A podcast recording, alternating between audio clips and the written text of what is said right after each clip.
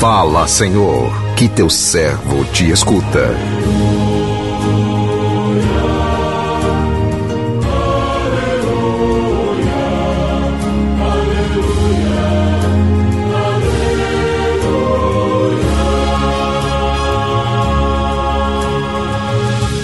O Senhor esteja convosco, Ele está no meio de nós.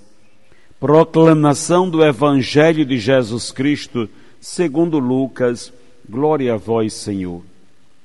Aconteceu que, caminhando para Jerusalém, Jesus passava entre a Samaria e a Galileia. Quando estava para entrar num povoado, dez leprosos vieram ao seu encontro pararam à distância e gritaram: Jesus, mestre, tem compaixão de nós. Ao vê-los, Jesus disse: Ide apresentar-vos aos sacerdotes. Enquanto caminhavam, aconteceu que ficaram curados. Um deles, ao perceber que estava curado, voltou glorificando a Deus em alta voz. Atirou-se aos pés de Jesus com o rosto por terra e lhe agradeceu. Este era um samaritano. Então Jesus lhe perguntou: Não foram dez os curados? E os outros nove, onde estão? Não houve quem voltasse para dar glória a Deus a não ser este estrangeiro? E disse-lhes: Levanta-te e vai, tua fé te salvou. Palavra da salvação, glória a vós, Senhor.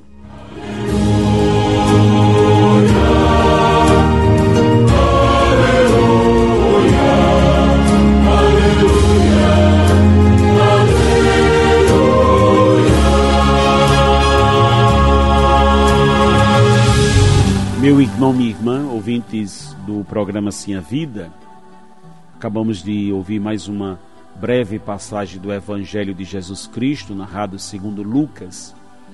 E na narrativa de hoje, contemplamos os dez leprosos que se aproximaram de Jesus e clamaram: Jesus, mestre, tem compaixão de nós. Nem vou me alongar sobre aqui a situação dos leprosos na época de Jesus. Eram renegados, deixados de lado, marginalizados, vistos como impuros por causa da lepra, por causa daquela que estava estragada, né? A pele estragada. O fato é que eles clamavam pela misericórdia. O fato é que eles clamavam para que Jesus tivesse compaixão deles. E Jesus, mestre bondoso, misericordioso, ordena que eles fossem se apresentar aos sacerdotes, o reconhecer que o que eles pediram, Deus estava concedendo a eles. Enquanto eles estavam a caminho, de fato, foi isso que aconteceu. Eles ficaram curados. Eram dez leprosos e desses dez, apenas um voltou para agradecer. Ele estava curado e, em alta voz, glorificava, bendizia, louvava, exaltava o nome do Senhor e depois atirou-se aos pés de Jesus no gesto de profunda gratidão e reconhecimento. Jesus parou e olhou. Não foram dez os curados? Só este samaritano voltou para agradecer? Agradecer quer dizer reconhecer, e nós muitas vezes somos é, como os, novo, os nove ingratos, não reconhecemos a ação bondosa e misericordiosa de Deus na nossa vida.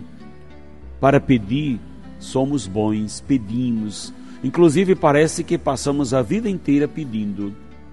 Não sei quanto tempo de vida eu tenho, mas queria que o resto dos anos do tempo da vida que tenho fosse para agradecer, para bendizer a Deus por todas as bondades, por toda a cura, por tudo aquilo que Ele me deu, me dá nessa vida. Tudo o que peço a cada dia é para ter um coração grato, reconhecido.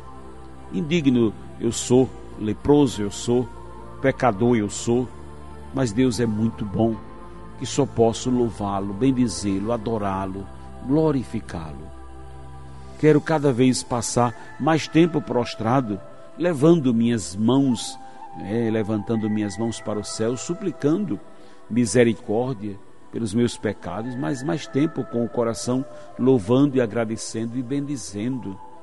Há aqueles que só lembram de Deus para pedir. Não sei se preciso pedir algo para Deus, a não ser que me dê um coração mais grato, mais reconhecido, mais adorador, para louvá-lo, glorificá-lo, bendizê-lo e reconhecer a grandeza dele no meio de nós. Que o Senhor nos abençoe. Amém.